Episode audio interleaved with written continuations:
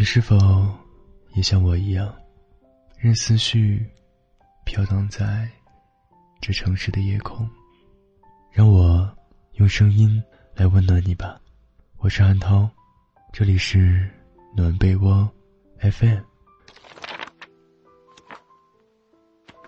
昨晚朋友跟我吐槽了一晚上一个男生，对方是朋友的朋友介绍的，两个人互相加了微信才几天。朋友就不大愿意回他了。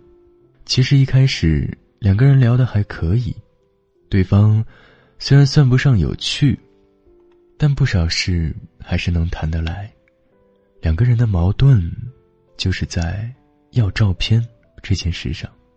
朋友并不反感男生要照片，毕竟同学介绍，就是有让他们认识认识、发展感情的意思在。交换照片，也是必然的过程。但男生要照片的方式，实在让人很反感。男生第一次管朋友要照片的时候，他很痛快就给了。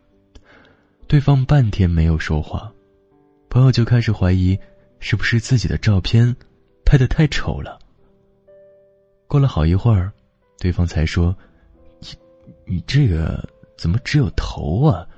拍个全身照呗，让我看看。”你身材好不好？朋友一下子就来气了，就回复说：“手机里没有其他照片了。”对方非要让朋友现拍一张给他看看，朋友干脆找了个借口说：“已经躺在床上没开灯。”他继续说：“那正好拍个睡衣照呗，开灯拍或者开闪光灯拍都可以，他不挑，能拍出身材的就行。”朋友差点开怼。但想了想，还是礼貌的回复说：“拍不了。”于是对方撂下一句：“真小气，照片都不给发，就不回复了。”朋友气得不轻，不过碍于朋友的面子，就没有删除。只是接下来，男生再找他聊天，他也只是嗯嗯哦哦的冷淡的回复了。就在昨天早上，男生发微信，要朋友周末和他出去见个面。也好把情侣关系赶快确定下来。朋友这次是真的生气了，也顾不上朋友的面子了，直接把他加入了黑名单。我现在后悔两件事：一是给他发了照片，二是没早点把他拉黑。生活中这种人还挺多的，除了在微信上要照片之外，很多现实中的人也会要照片。理由是想看看对方最近有没有变漂亮。不管是哪一种情况，在面对这种人时，除了拉黑，也没有更好的办法了。因为他们完全意识不到自己这样做会让别人反感。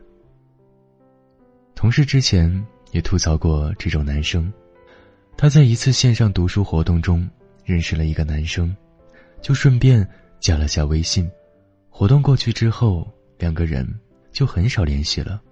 有一次，从不在朋友圈发照片的他，发了张他写的字，那个男生给他点了赞，说写的真好看。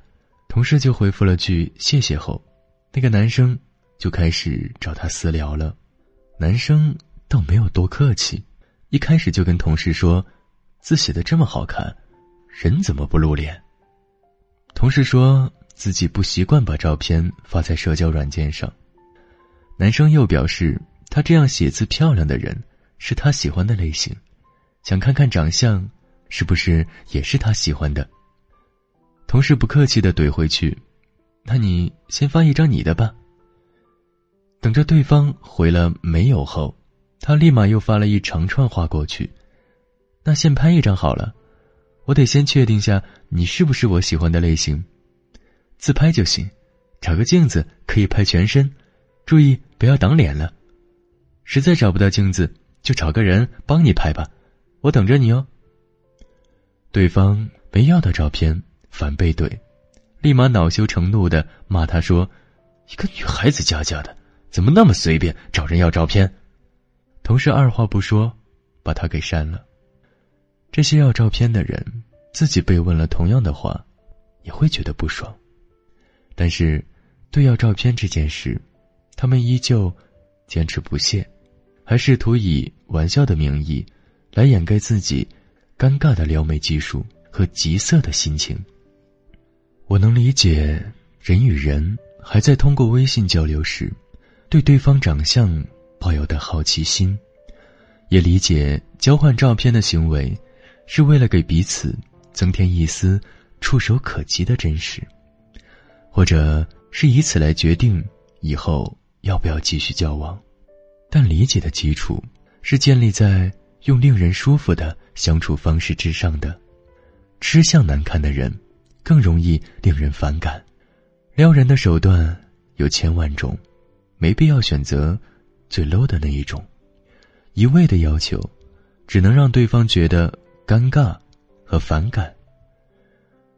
而被撩的选择也有很多种，也没有必要选择接受最 low 的那一种。在人与人的交往之中，最看重的是舒适和分寸。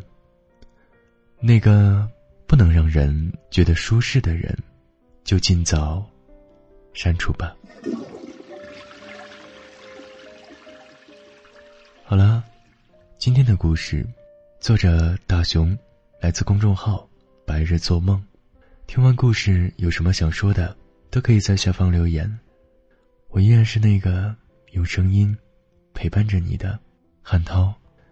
在生活当中，如果。你有小情绪，想要找人诉说，可以来到我的微信公众号“暖被窝 FM”，照顾好自己，我很在乎你。晚安，好梦。我有点累了，我有点跟不上你们了。也许我从来都不曾跟上，喜欢一个人慢慢的晃。可是每个人最后都要长大。我是多么不情愿的啊！我努力抓住青春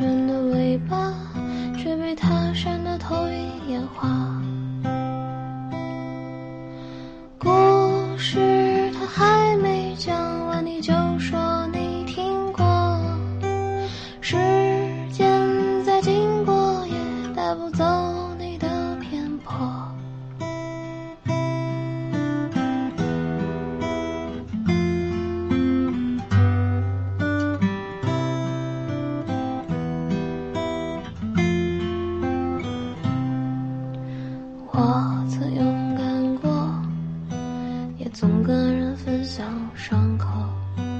可当有一天我变得懦弱，总不能让你们陪我失落。我猜我不再是原来的我了，我跟着岁月变了许多。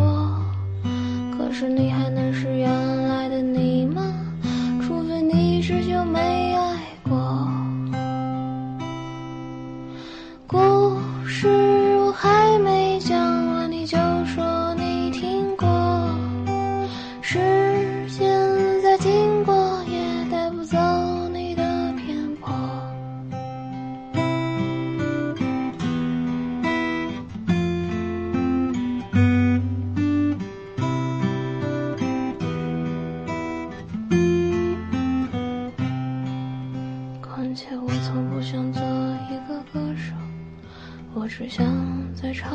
这些歌。